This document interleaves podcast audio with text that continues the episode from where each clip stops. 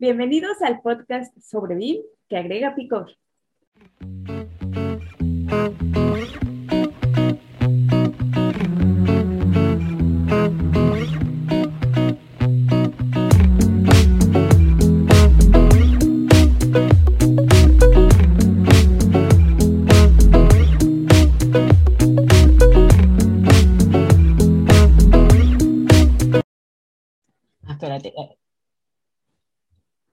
Hay que hacer la intro.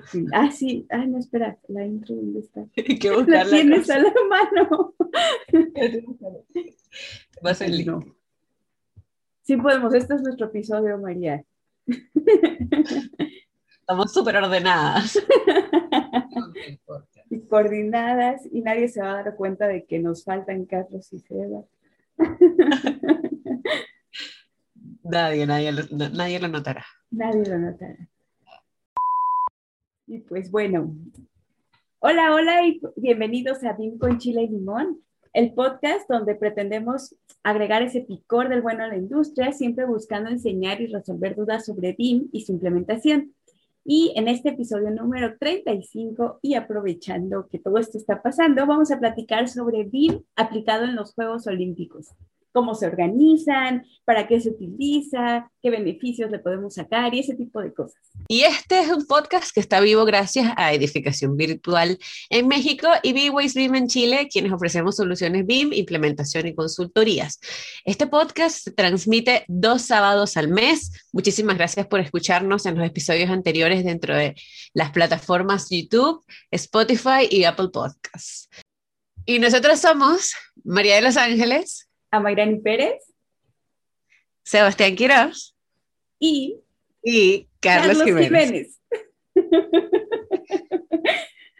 Bueno, en este episodio estamos nosotras dos, como se acaban de dar cuenta. Está bien, podemos hablar ahora sí de lo que queramos. De lo que queramos, cómo estamos. Estamos pensando hablar, porque bueno, todo esto está pasando de los Juegos Olímpicos.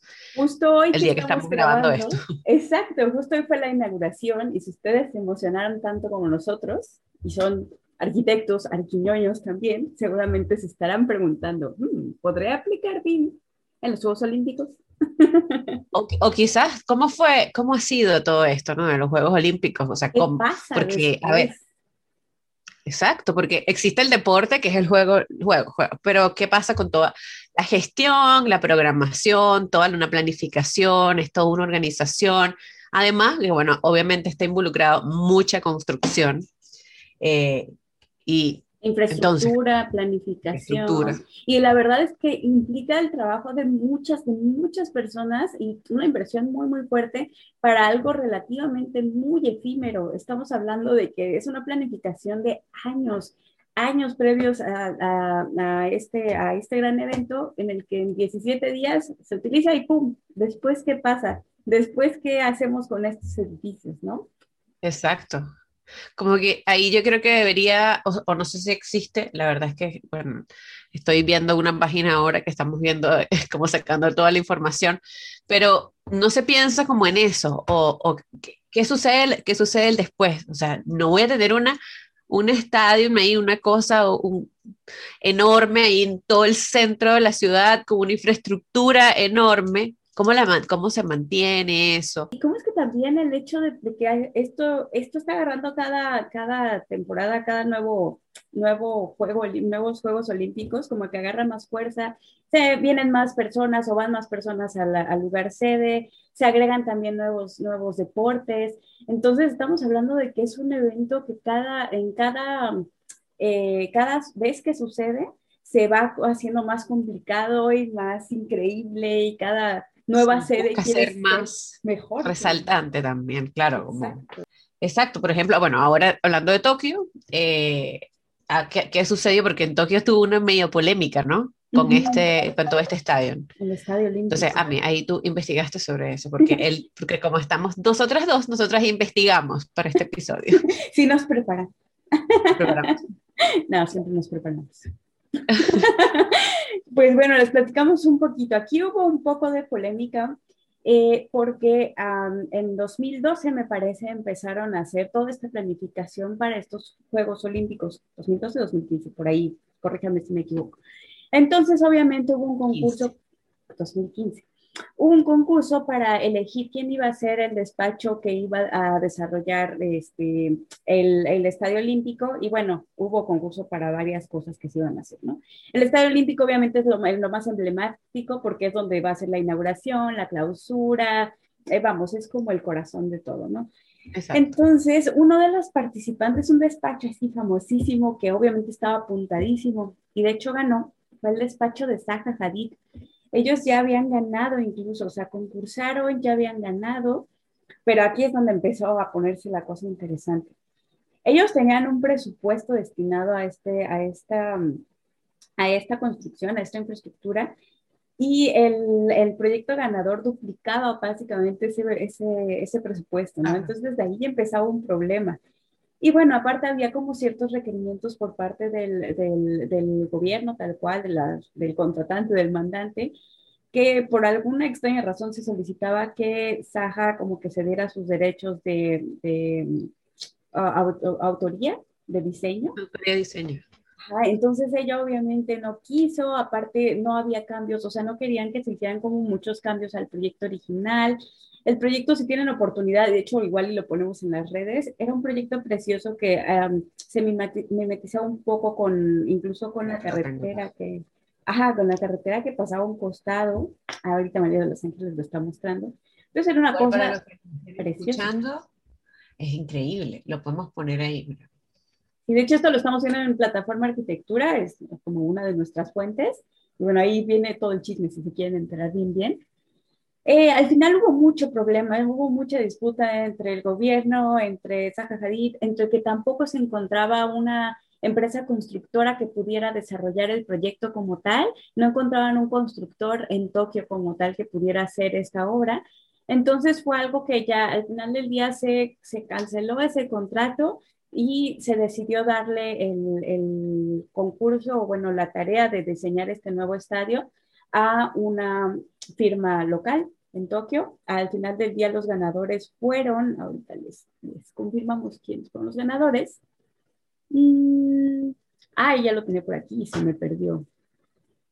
Pero bueno, fue una firma local y este y pues ya se reinventó básicamente todo el diseño. Ya se hizo un diseño más austero más como retomando cierta arquitectura icónica del lugar que tiene que ver con estos templos hechos de, de bambú y madera ya un poquito más este conservador el diseño. Pero también leía un poquito de que era tratando de respetar la infraestructura, bueno, no respetar, sino hacer ese eco de la infraestructura de los Juegos Olímpicos que ya habían sucedido ahí en el 64. Entonces, yo le decía a María de los Ángeles que yo tenía sentimientos encontrados porque platicábamos, obvio, un diseño de Zaha Hadid te vuela la cabeza. Pero ahorita que es otro de los temas de los que vamos a hablar, ¿qué pasa con toda esta infraestructura una vez que se acaban los Juegos Olímpicos? ¿no? ¿Qué hubiera pasado? Claro. O sea que, que, porque bueno, yo igual estoy bastante de acuerdo con el modelo que está ahora, creo que también es bastante sencillo, o sea, es que es posible, no sé, hasta posiblemente sería muy fácil de volver a, a una, no sé, a, a, un estadio normal o algo así. Eh, creo que eso hace que, que, pueda, además de ser mucho más económico, quizás también, porque sí. yo creo que, o sea, esta, la Copa América se hizo acá en Brasil y, y, ahora esto, igual creo que la situación mundo está como, como bastante como tensa, entonces pasaron estas cosas, no sé si era algo exuberante, era algo como que también iba a llamar como la atención, así como, mira, el mundo está mal ahora y tú vas a hacer una cosa así como que si no está pasando nada. Entonces yo creo que esto es como conservador. Pero bien. Y además que creo que puede ser sustentable, o sea, yo creo que puede ser eh, también un poco más eficiente. Uh -huh. Obviamente un diseño es tenerlo, nada más verlo debe ser espectacular, o sea, el, la idea que tenía, y estaba leyendo por acá que Saha como que está súper, o sea, la, en realidad la oficina de Saha porque Saha no, la oficina de está como que estaba súper molesta, claro. y subieron un video de cómo iba a ser, así como, así iba a ser Los el rechazado. sí. sí, mira todo lo que se perdieron.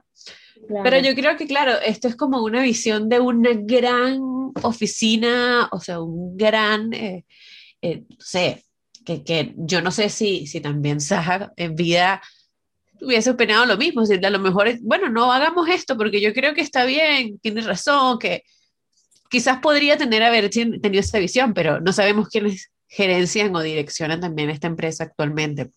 Y recuerdo que los, los rockstar, todos estos arquitectos reconocidos, como que en algún punto, digo, debe ser increíble y que algún día ojalá estuviéramos ahí, pero también cierto que se ha de perder un poquito como esa parte de yo tomar el papel o la computadora y yo ponerme a diseñar. Yo creo que ya más hay un tema administrativo, ya tienes que encargarte de otras cosas siendo Zaha Hadid y el diseño lo tienes que delegar un poquito. Claro, tu esencia va a estar ahí, al final del día tú lo pruebas, pero siento que ya son tantas responsabilidades que ya no siempre estás tan al pendiente, Tal cual. Bueno, yo creo que eh, también, o sea, hoy, hoy fue todo esto y yo me parece que también fue un show bastante, además sustentable, no, no sé si fueron muchos fuegos artificiales, pero vi muchos juegos tecnológicos con los drones. Eso, eso estuvo. Tecnologías. Mucha tecnología, mucho es por esa línea de, les digo, reutilizaron muchísimo de la infraestructura que ya existía de los juegos de 1964, que también en este momento fueron muy icónicos porque eh, ah, estamos hablando de que habían perdido la Segunda Guerra Mundial, también habían, este, ya habían pasado por guerras, estaban en un momento de reconstruir el país y encima les caen los Juegos Olímpicos, era un poquito demostrar que estaban saliendo adelante, entonces fue como muy icónico toda esa infraestructura del 64 y es algo que ahorita se buscó como rescatar, que por eso también digo que fue un acierto ese estadio olímpico porque no le quita protagonismo a lo que ya existía, sino que es un poquito como tratar de acoger lo nuevo con lo viejo y crear, de hecho ellos hicieron como el plan urbanístico es un poquito como, como si fuera un signo de infinito, estaba leyendo por ahí en otro de los, de los, este, de las cosas que estábamos leyendo. Yo, yogi, yo yogi, no, este, ¿cómo se llama el arquitecto? No estoy buscando el nombre. Ah, el del estadio. Sí seguramente Pero tiene igual muchas, eh, estoy, estaba viendo como más información sobre eh, como el que diseñó. Tiene en su mayoría como diseños muy, muy parecidos como esto, ¿eh? como muy de utilizar maderas, quizás bambú, no sé, pero bastante bonito igual, pero con otro tipo de materiales. Como más de la zona, ¿no? Como más acoplándote al contexto, tal vez. Exacto. Sí, claro. Eso estuvo como muy lindo. Les digo, estos dos aros de la, la, la, zona de Heritage Sun y la zona de la bahía, ¿no? Que es como donde está lo nuevo. Y todo esto unido al centro por la Villa Olímpica, que es donde se están hospedando todos. A mí se me hizo como una idea muy bonita esto de reutilizar lo que ya había, sí proponer cosas nuevas pero siempre por esa línea de recordando esa parte histórica, ¿no? Que también Japón es como muy conocido por ser de tradiciones.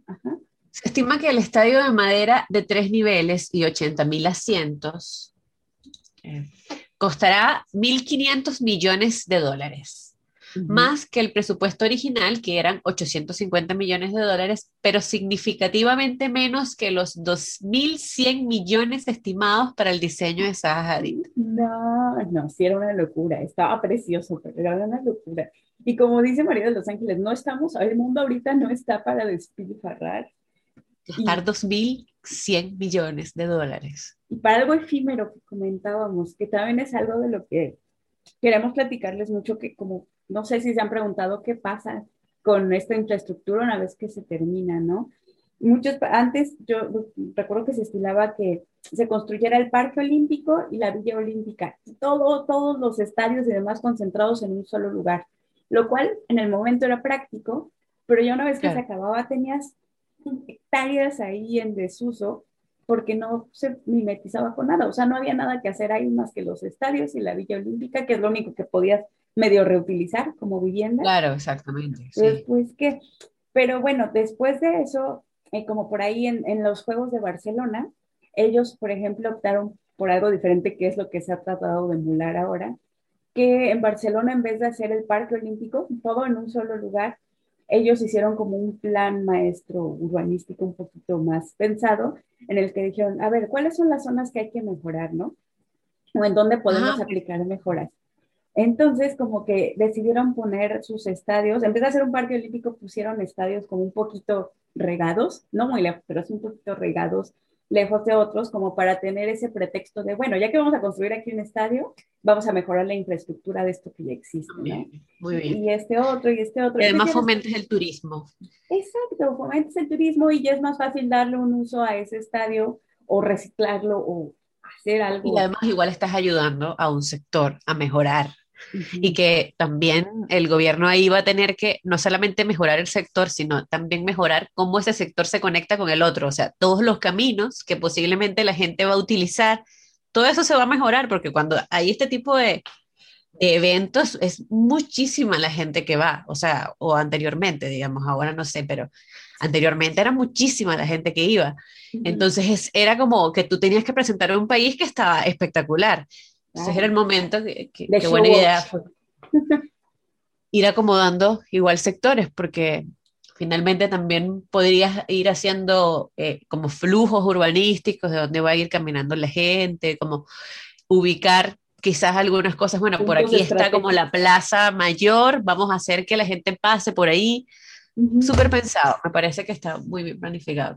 Sí, entonces muchos empezaron a hacer eso. Eh, por ejemplo, Atenas medio le falló un poquito, pero igual, ellos en su momento dijeron que iban a hacer todos estos estadios, pero al final iban a, desmantelar los que no fueran útiles y a conservar los que sí podían reutilizarse, ¿no? Río de Janeiro, ellos este, apostaban mucho por la creación de infraestructuras flexibles también, entonces su idea era mucho como crear, este, crear sí estadios y demás, pero para que después se pudieran convertir en otra cosa. Ahí al final no sé qué tan bien les fue con esa reconversión.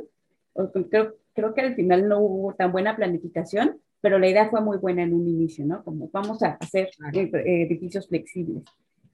Y, em, y, por ejemplo, un mal, mal ejemplo fue Beijing 2008, que les decía que todo se quedó abandonadísimo porque ellos concentraron todo en un solo lugar. Entonces, es como mucha, se requiere mucha planificación y no nada más arquitectónica, sino justo esa parte urbanística y así. Y es algo que me parece que se está también tomando en cuenta para los de Juegos Olímpicos de París, que son en, 2000, en 2024. 24. Eh, ahí ya se está empezando a hacer un tema, de hecho, el, el, despacho que contrataron lo lleva, la cabeza de ese despacho es una paisajista eh, norteamericana.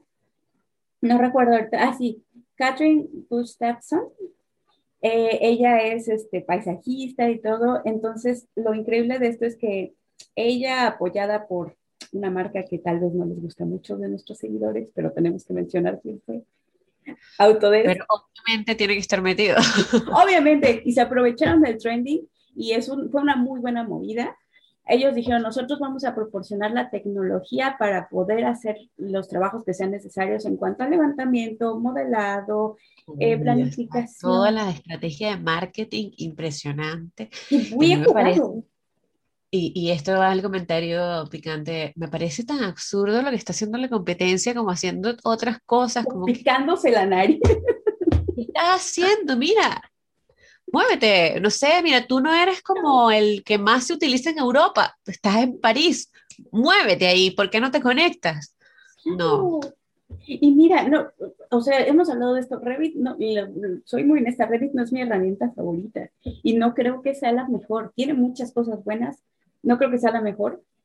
Y menos para infraestructura, yo creo que para infraestructura necesitas cosas más chonchas, a lo mejor como un tipo Bentley, a un tipo así. Hay, hay, herramientas mejores, ¿no? Como para este tema de levantar toda una sección de una ciudad, pero no, a ellos no les importó, ellos no dijeron, yo soy pequeño, no, ellos dijeron, no importa, yo me echo el paquete y ya después en el camino. doy todo, y ahí deben estar haciendo con civil. Sí, sí, o sea. Infraword. Sí. Con Revit para hacer estructura, ¿no? Con Revit. pero lo están haciendo, el punto es que ellos no se sintieron pequeños y lo están haciendo y ahorita... No, pero es que claro, o sea, esto es, eh, eso, yo me imagino que, bueno, esto fue como una, una oportunidad que, que, que vieron, quizás el, el o sea, la oficina que se lo adjudicó era una oficina que trabajaba en Autodesk y obviamente lo que hicieron fue contactarlos y decirle, mira, tú que te ganaste esto, yo te voy a dar absolutamente todo lo que necesites. Tú no te preocupes por comprar licencias de nada, yo te doy absolutamente todo a cambio de que obviamente tú digas que yo te lo diga. Claro, y es muy válido. Todos ganamos. Sí, la verdad, mis respetos. Y es un proyecto bastante retador porque estaba leyendo que esta zona, ellos quieren intervenir, eh, obviamente, donde está la Torre Eiffel y el Campo Marte, y bueno, todo lo que está alrededor de esa zona. Y digo que es todo un reto porque, en primer lugar, eh, la zona representa, tiene muchos problemas de inundación de pronto, su, como que su, su sistema de drenaje no está tan bien, entonces de pronto se inunda la zona. Por otro lado, tienen la limitante de que no pueden volar drones. Está prohibido volar drones en, arriba de la Torre Eiffel. Entonces, para hacer el levantamiento de la Torre Eiffel, no sé cómo lo van a hacer, pero con drones no va a ser. Eso es un hecho. Y ya, bueno, sí lo vamos a hacer. Eh, luego el tema, ¿no? De que entonces, eh, seamos honestos, no es la mejor herramienta para hacer levantamientos de infraestructura, de urbanismo y así, pero lo van a hacer igual lo van a hacer.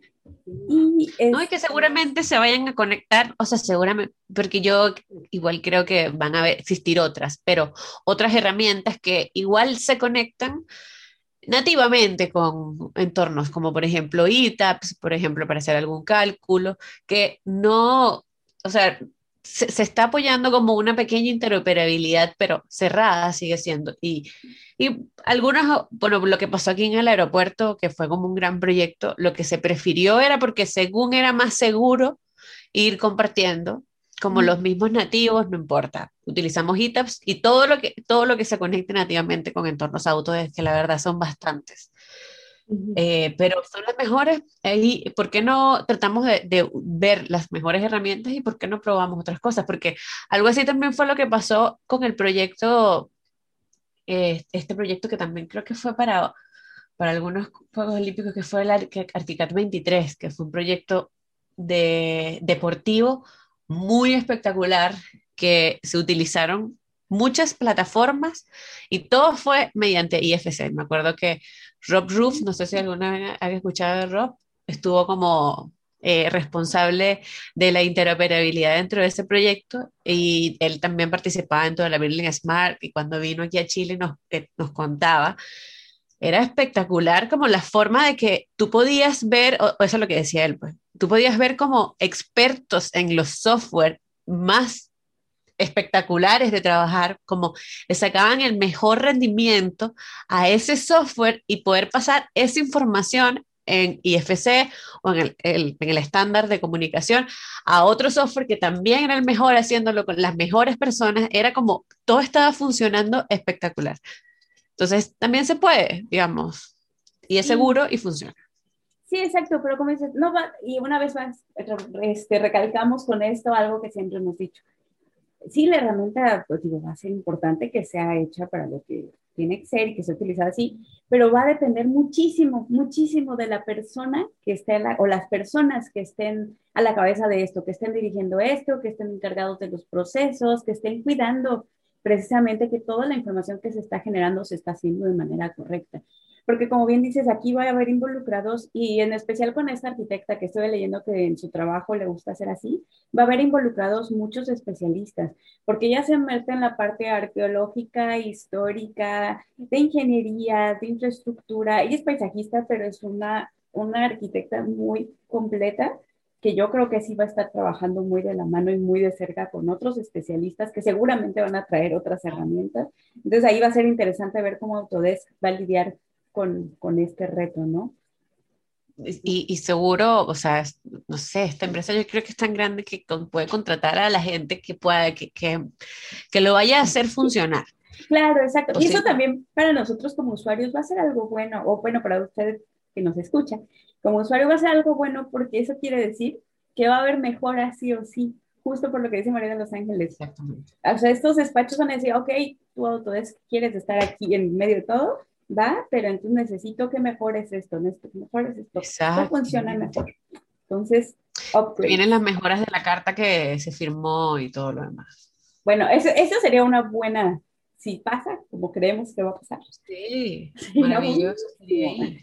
Sí, no, y también otro reto grande que tienen, que se me había olvidado, va a ser el tema de eh, gemelos digitales porque no nada más planean hacer el levantamiento ya, sino también quieren ver mucho cómo va a ser el funcionamiento de la zona en cuanto a tráfico de vehículos, tráfico de personas, una vez que empiecen los eventos, como esta simulación de escenarios para tomar decisiones, también va a ser interesante cómo lo van a, abordar.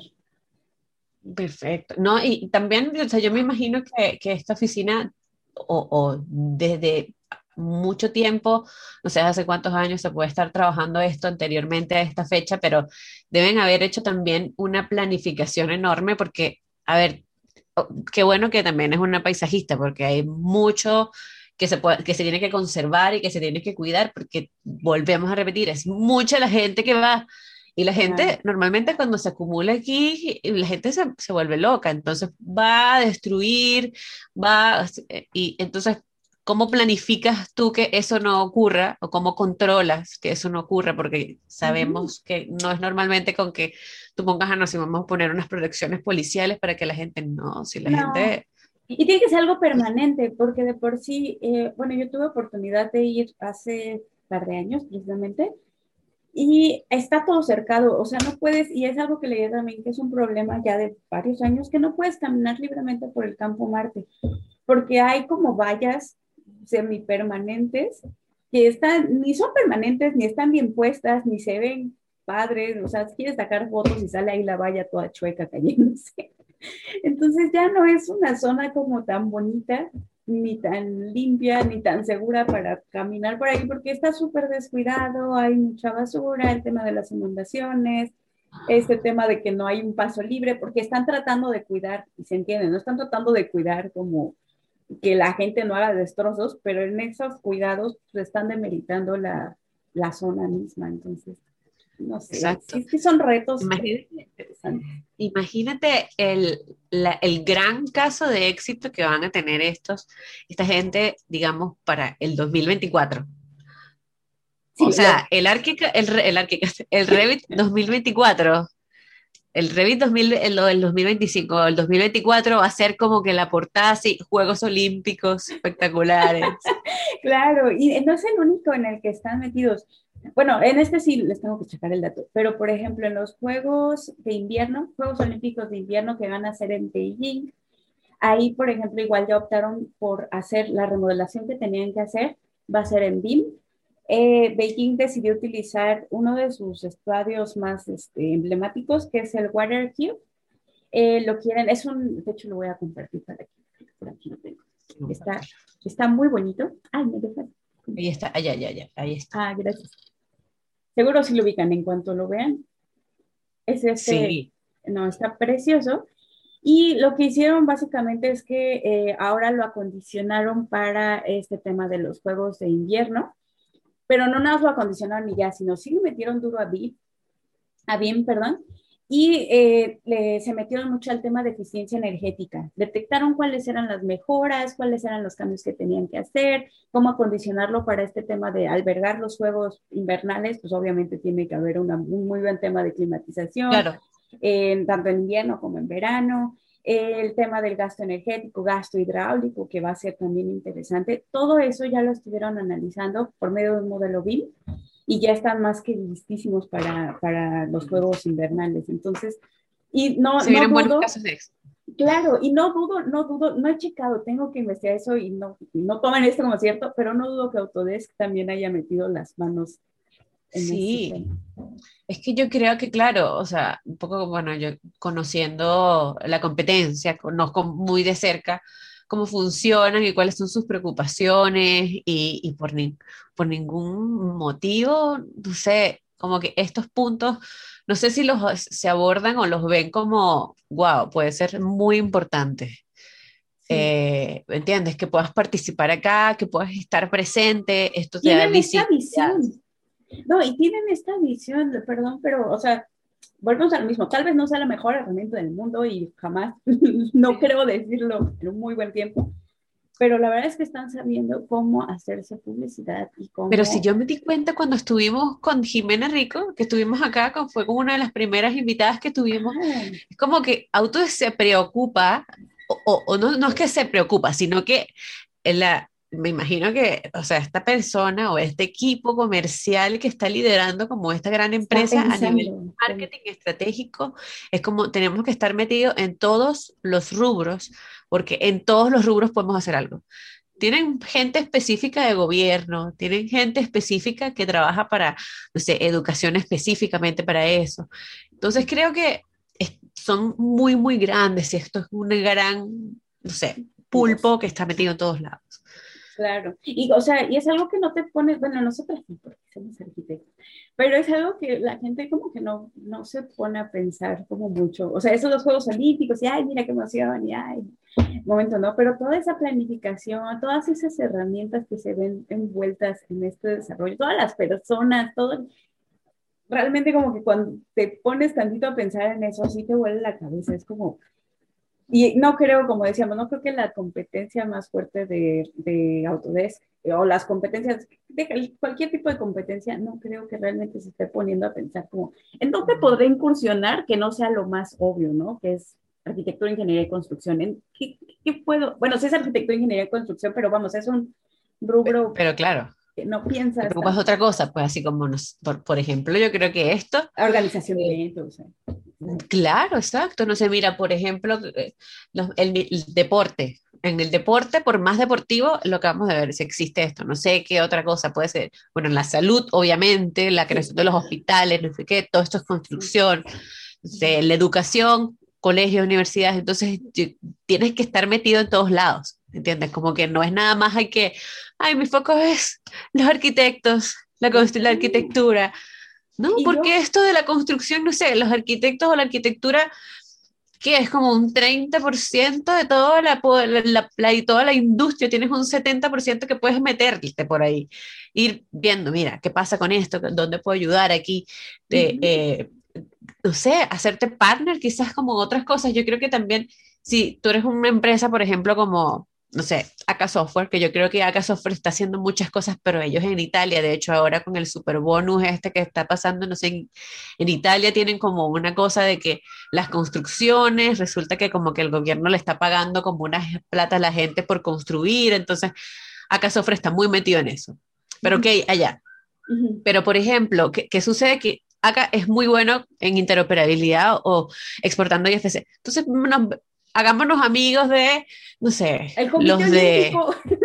Claro, hagámonos amigos, mira, hagamos una cosa, no sé, por ejemplo, bueno, el mismo Graphisoft con SIA, que hicieron, que SIA está dentro de Solibri, no sé, Solibri puede ser un software para poder revisar esta cosa, o sea, ya se metió Solibri, no importa, yo como Graphisoft te ayudo, ¿sabes? Yo te ayudo con todo esto, te puedo hacer toda la arquitectura, te ayudo con toda la arquitectura. Ah, y tú quieres la ingeniería, también tengo unos amigos que mira, aquí está, no sé, Tecla, tecla qué sé yo. Sí, claro, o Pero, con el tema de, este, de infraestructura, ¿no? A lo mejor. Exacto. Entonces, no sé, yo me estoy imaginando todo esto, pero obviamente de, de, no entendiendo cómo funcionan estas grandes empresas, como no. solamente nuestras empresas aquí. Pero sí, creo que también hay cosas que, que, son muy, muy amplias y que creo que hay muchas marcas que no se están preocupando por eso no, y que por eso Auto es, es, actualmente lo que es, uh -huh. esta cosa grande. Claro, y yo creo que y hay muchas cosas que hacer, como decimos, no solo está en el previo a y en los juegos, sino una vez que ya se acabó, este tema que comentábamos eh, de la infraestructura, ¿no? De qué se va a hacer. Algo también que leí es que muchas sedes eh, están pasando varias cosas respecto a los Juegos Olímpicos, ¿no? Por un lado sí están agarrando fuerza y demás, por otro lado, como se está volviendo cada vez más costoso, hay cada vez menos, menos países que quieren participar en ser sede. Mm leía que de un juego, de una, sí, sí, de un periodo para otro, no sé, había 11 candidatos que decían, sí, sí, yo quiero, y al siguiente solo había 5, menos de la mitad. Wow. Porque es algo muy costoso, ¿no? Entonces justo se está pensando, se está pensando mucho en, ok, vamos a entrarle, pero ¿qué vamos a hacer con todo, esta, eh, todo este proyecto? Para que realmente sea una inversión y le saquemos provecho, ¿no? Claro. Entonces, ¿Cómo, muchos... ¿Cómo, recuperamos ese retorno? Exacto, ¿cómo lo recuperamos o cómo hacemos que esto aporte socialmente, ¿no? Como, a ver, nos faltan viviendas, va, entonces vamos a hacer que la Villa Olímpica, por ejemplo, quede en una zona que eventualmente nos va a funcionar para dar vivienda a estos habitantes, ¿no? o lo que decíamos, los, este, los estadios, cuáles realmente se van a quedar como estadios y cuáles se van a reciclar para hacer otra cosa. Entonces ya tenemos que pensar que estamos haciendo proyectos o que, que no solo para las Olimpiadas, sino en general, tenemos que pensar que estos proyectos no van a ser estáticos, sino van a ser edificios que van a estar evolucionando a través del tiempo. Y no sé, por ejemplo, en Chile, en todos los lados pasa, ¿no? Pero ¿cuántos edificios históricos no han sido María de Los Ángeles? que antes era un palacio y ahorita es, por ejemplo, el edificio de correos en México, ¿no? O que antes era, no sé, cualquier otra cosa. La casa, claro. Claro, y ahorita son otra cosa totalmente distinta. O sea, no es algo nuevo de, ay, es que ahorita están evolucionando los edificios. Exacto. Es algo que puedes hacer con ese espacio. Y normalmente estos espacios, eh, o lo que estaba viendo, por, ejemplo, en la propuesta de Saga Hadid, que hay unos cortes y unas elevaciones ahí espectaculares, o sea, hay toda una cosa que está sucediendo dentro. o sea, A ver, déjame buscar acá. Sí, no, yo sí no los, solo vi como los renders impresionantes, las animaciones que estuvieron publicadas. A ver, los, voy los, estoy buscando porque se me fueron. No, si no, no te para que no se pierda tu idea, mejor di la idea que ahí contraataca. No, que, que ahí está todo pasando dentro, entonces quizás esto no sé, pueda funcionar como un albergue luego, como, no sé, como algo para poder, no sé, para que duerman la gente de la calle. Eso vivienda, yo me acuerdo, les mentiría si les dijera el nombre del qué estadio fue, porque no lo recuerdo, pero un estadio traía por ahí una, un estadio de estos olímpicos o de algún, alguna copa mundial, algo así, estaba, eh, había un proyecto que era como ponerlo como forrarlo como de tipo contenedores que al final del día iban a ser como departamentos. Era como una unidad habitacional. El estadio convertido en una unidad habitacional. De eso no recuerdo haber leído mucho del proyecto, no sé qué tan funcional era, pero se me hizo algo interesante como justo darle ese, ese reciclaje al espacio. Por lo menos ya no lo tienes ahí pudriéndose o cayéndose o abandonado, ¿no? Veamos, miramos esto. Esta era la propuesta de Zaha Hadid. Era hermoso, de eso sí, no sé. Pero mira la producción del video. O sea, primero esto, esto es increíble, pues, o sea, estas cosas como que yo creo que la única que lo puede hacer es ella. Claro. Es que o sea, como estas ideas. Justo yo ahora estaba, yo soy profesora de taller, de taller 2, de arquitectura. Y un alumno estaba tratando de hacer algo muy parecido así, de poder o sea, no muy parecido así, sino como de tratar de conectar por un, por un puente verde dos calles.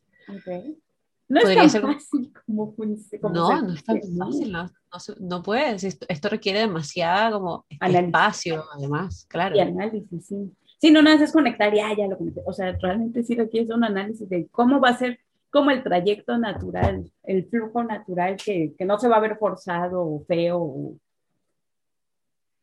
claro, igual a mí me parece que, que las obras de, de ella, no sé si se mimetizan tanto con los lugares donde están, son más como imponentes de donde estoy, y esto es como, como que esto es la, eh, la lo importante de este... Sí, me parece, pero además era, era enorme. Que ahí nos lleva otro tema que pudiéramos discutir después, pero ese tema de la importancia de, del contexto, ¿no? ¿Cuándo sí puedes hacer esto de ya llegué y cuándo el mismo entorno te dice, oye, no, tienes que ser más sobre. Bueno, este fue el video que publicó cuando le dijeron que no. Ah, sí, pues miren de lo que se perdieron. Exacto. sí, se lo perdieron. Pero no sé, o sea, en respectivo, en Asaja Hadid es de mis favoritas, pero no creo que era el proyecto para Tokio por toda esta mentalidad que traen, en especial después de lo que pasó con el coronavirus, eso sí nadie lo vio venir, pero sí mm. hubiera sido como muy extraño, ¿no? Como de pronto todo lo que pasamos, todos golpeados del 2020, para llegar a algo así de imponente el 2021. Mira, no parece que estuvo como, como en contra de del Sí. Es que sí, es lo que te digo. O sea, no estamos, como dices tú, no estamos en un buen punto y aunque no hubiera coronavirus, no estamos en un buen punto. Pero ahora súmale eso, hubiera sido rarísimo. Como que fue muy emotiva la, la inauguración. Fue como muy emotiva, muy ah, hermandad y así. Sí. Y hubiera sido rarísimo ver eso, o sea, no se hubiera tenido ese sentimiento, creo yo, dentro de un espacio como el, de, el que proponía Saja, como que era muy lujoso, muy... No, y, además ahora, mira, estoy leyendo esto porque dice, los ganadores del premio que Toyo Ito 2013 y Maki del 93 han lanzado un petitorio online para defender el paisaje arbolado y, el, de dos árboles que hay ahí de la, para la sobreconstrucción del sobredimensionado estadio de Jadit. No, pues es lo que te digo.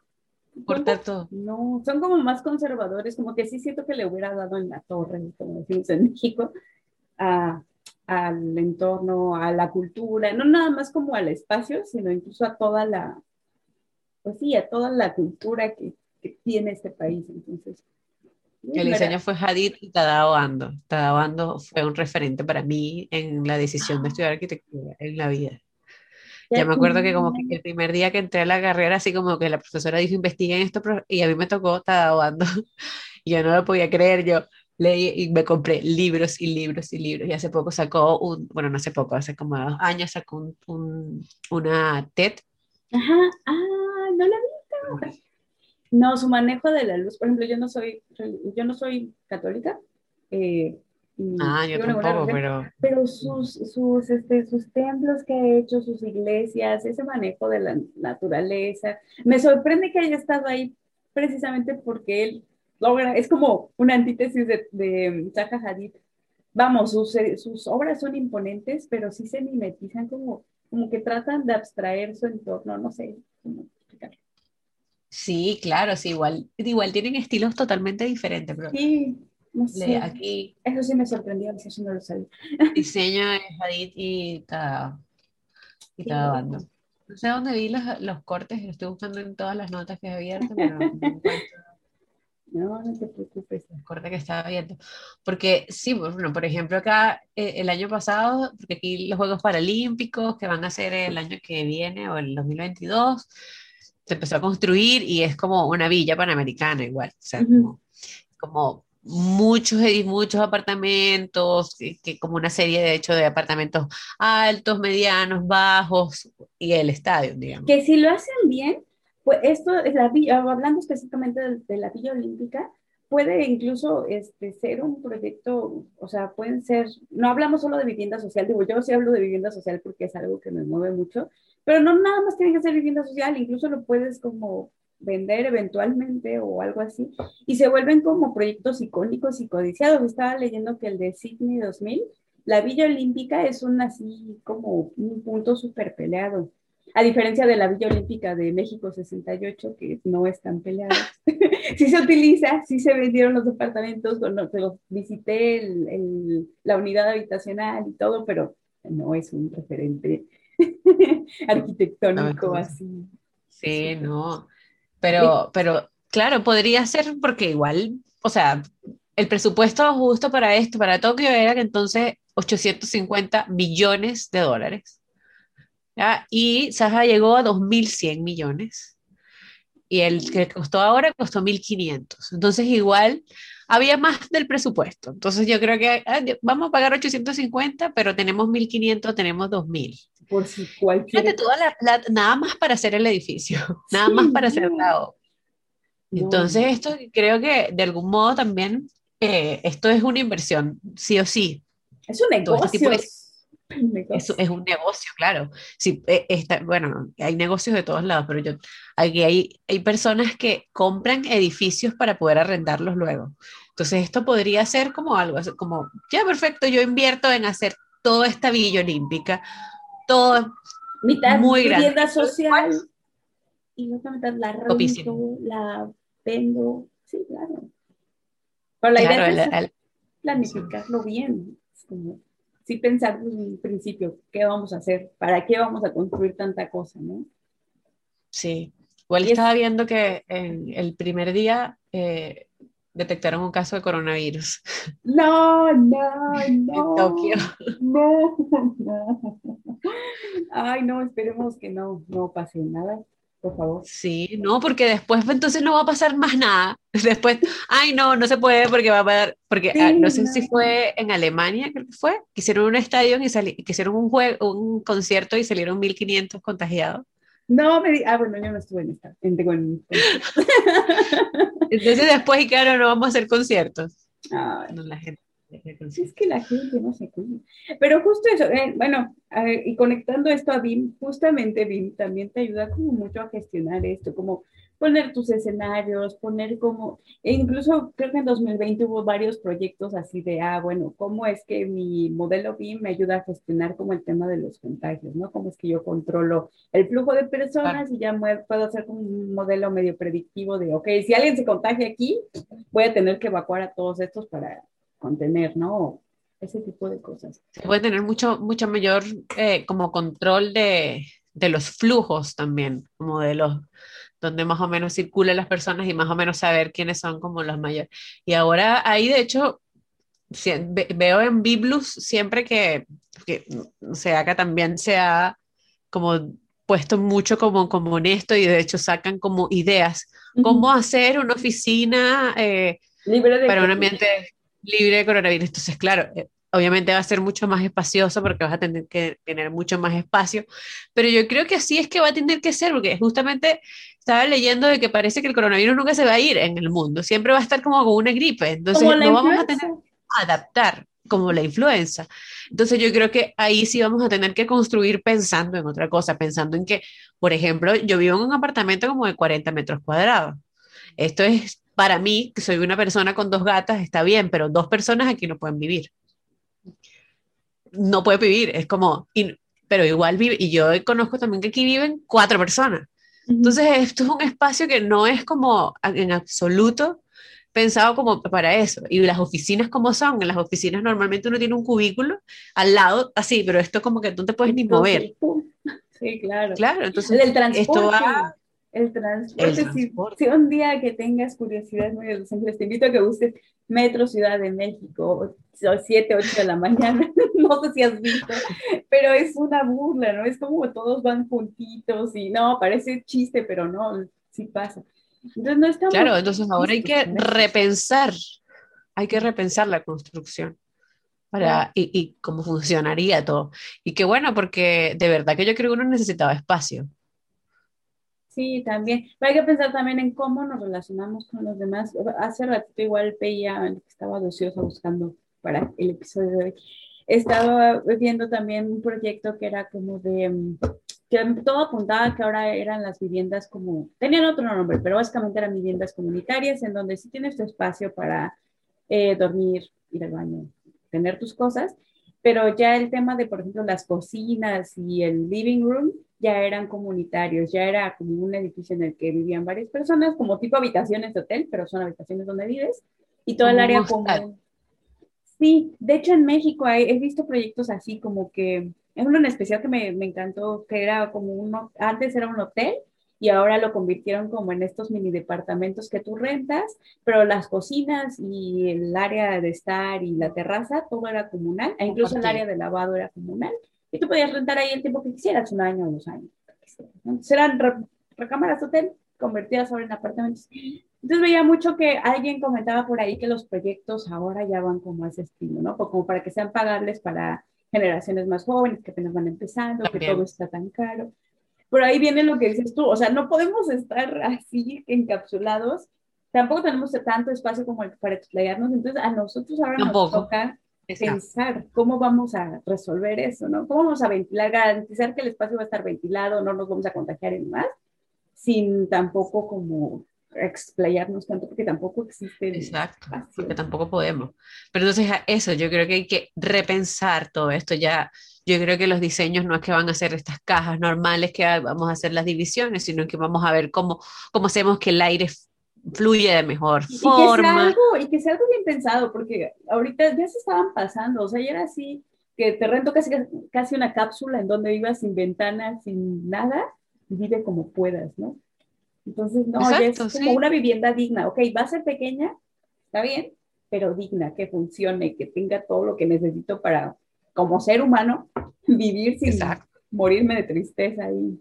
No, y sí, yo creo que eso va a ser bastante bueno porque va a ayudar, claro, si bien es cierto, no tenemos mucho espacio, creo que va a ser mucho más eh, esto va a tener que seguir siendo pensado en lo vertical, pero quizás lo vertical va a cambiar en, su forma de ser. Y que estaría bien, porque yo creo que también aquí va a, ser, va a mejorar la calidad humana. Eh, o sea, también la gente está como bastante traumada de todo esto mentalmente, los encierros, entonces le vas a dar una mejor vida, digamos, a, la gente, que yo creo que eso también se está medio olvidando dentro de la urbanismo dentro de la arquitectura habitacional. Y la vivienda social, o sea, hablamos mucho de vivienda social y sí que padre, pero realmente las personas que están proyectando vivienda social, ¿qué tan comprometidas están con el buen vivir de las personas que ocupan esas viviendas? O sea, no es nada más construir por construir y hacer vivienda social por hacer vivienda Hacer que este espacio, que este entre dentro de este huequito, aquí donde lo ubico, así como un cubo Rubik, qué sé yo, ¿no? Si, nada está pensado ahí, esto nada más como Sí, tus tres cuartos sin ventilación, mira, no, no, no. Claro, y pensando en la flexibilidad también, en eso, o sea, flexibilidad y el, un espacio habitable y funcional son como bastante, o sea, van de la mano, no pueden no ir así. Y más ahorita, con esto, este es un excelente ejemplo, los Juegos Olímpicos creo que fueron un excelente ejemplo para hablar de la flexibilidad de los espacios, del reciclaje de espacios, porque es algo que es muy tangible, es algo que vemos en dos por tres. Ajá, y que lo ves, o sea, lo, lo captas luego, luego, es como mil años de, bueno, no mil años, no sé, más de cinco años de planificación para que en 17 días eso se te vuelva inservible y tengas que pensar en cómo, cómo reutilizar. Claro, la plata más rápida perdida. Sí, pero, o sea, yo creo que entonces esto, qué bueno que también o sea, fue súper polémico todo esto, sí, también, obviamente, qué vergüenza, o sea, ¿cómo vamos a negar o cómo le vamos a decir, oye, por favor, no, no puedes? O cómo le vamos a decir, no, no lo, no lo hagamos, porque es Pero yo creo que igual fue, fue una, buena decisión, está bastante más acertado, creo. O sea, ha sido mm. impresionante el Saja, pero pero era necesario, era como, usted, eh, eh, se involucra con la situación que está sucediendo, era útil posteriormente. Era utilizable, era reciclable. Lo que decíamos antes de empezar a grabar, si estamos hablando de un museo, de algo como que va a estar como más en el tiempo, va, dices, claro, eso algo, sí, lúcete en tu diseño, ¿no? Pero en algo así de efímero sí necesitamos, no necesariamente tiene que ser feo, ni tiene que ser de perfil bajo, pero sí tiene que ser flexible. Y ahí nos abre una ventana a que nosotros seamos súper creativos y le busquemos la manera de cómo solucionar ese requerimiento. Exactamente. Bien, entonces este episodio nadie se dio cuenta que hacen falta dos personas. Listo, podemos hacer este episodio nosotras. Nadie, a nadie le hizo falta aquí Sebastián y Carlos. ¿Lo, notaron ustedes aquí? No. no acá hacía falta mucho. Así que esto, nos vemos, eh, o sea, la próxima semana ya vamos a estar, sí, todos. Y la próxima semana hay, o sea, la próxima semana no, la, el próximo episodio hay un invitado que va a ser sorpresa, así que nos vemos entonces dos semanas. También nada para comentarles que el próximo 28 de julio vamos a estar platicando un poquito sobre Alto que es esta herramienta que nos ayuda en el diseño y este, diseño y cálculo de instalaciones, de cualquier tipo de instalaciones. Vamos a estar platicando un poquito de cómo hacer un proyecto desde cero de instalaciones hidráulicas, sanitaria y eléctrica. Y vamos a platicar un poquito sobre BIM, la importancia de BIM, cómo podemos relacionar más BIM con el tema de instalaciones, que no solo es diseño y arquitectura. Y bueno, eso no se lo pierdan el 28 de julio, por aquí van a aparecer cositas de dónde registrarse y demás. Oye, a mí me llegó un regalo de México. A ver, presúmenos. Me mandaron un libro Teodoro González de, Teodoro González de León. Me lo mandó el arquitecto Moisés Busto. Así que tengo este libro y me mandó también un como una guitarrita aquí. Que, ¡Qué bonito! Muchísimas gracias, arquitecto, porque yo sé que nos escucha aquí. Nosotros trabajamos, o sea, estamos en, en, lo del reto de este concurso BIMLATAN, que ha ido increíble, de verdad que creemos que ha sido un buen concurso, los felicitamos mucho. Entonces, se van a ver con, eh, en Alto QI, que va a ser genial, porque Alto QI es súper genial y fácil. Qué bueno. Mm. y bueno, si quieren ustedes conocer más de, de Bean Chile Limón, nos pueden escribir en www.bwasebin.com slash Chile Limón. Ahí pueden ver también nuestros episodios, pueden dar clic y pueden ir de una vez al canal, a Spotify o a Apple Podcast. Eh, coméntenos los episodios, nos divierte mucho escucharlos porque yo estaba hablando con Sebastián el otro día de eso porque creo que lo, cada vez que lo leo siento que la gente es como que nos está, como que somos amigos de la gente, como que nos escriben como que somos amigos. Y yo, wow, que hay, también eres amigo, visualizador. Nada, es súper bonito que nos llegan sus mensajes de, oye, yo lo sigo y me gusta conectar por aquí o por acá. Nos encantan, así que no dejan de hacerlo. Somos sus fans. Bien, visualizadores. Coméntenos. Y bueno, cumplimos un año, no lo dijimos. ¡Ah, es cierto! Cumplimos un año, así que felicidades. Todo esto Tuvimos un año a hacer esto. que un año, igual ha sido bastante tiempo, creo que se nos hizo cortísimo todo esto. Claro, sí, no. bueno, ahí yo hice como un recopilatorio. Teníamos 34 episodios, 8 invitados tuvimos. Es hermoso. Vamos por más. Nos vemos en el año 2, 3, 4. Así que chao. Nos vemos dentro de dos semanas. Cuídense. Chao.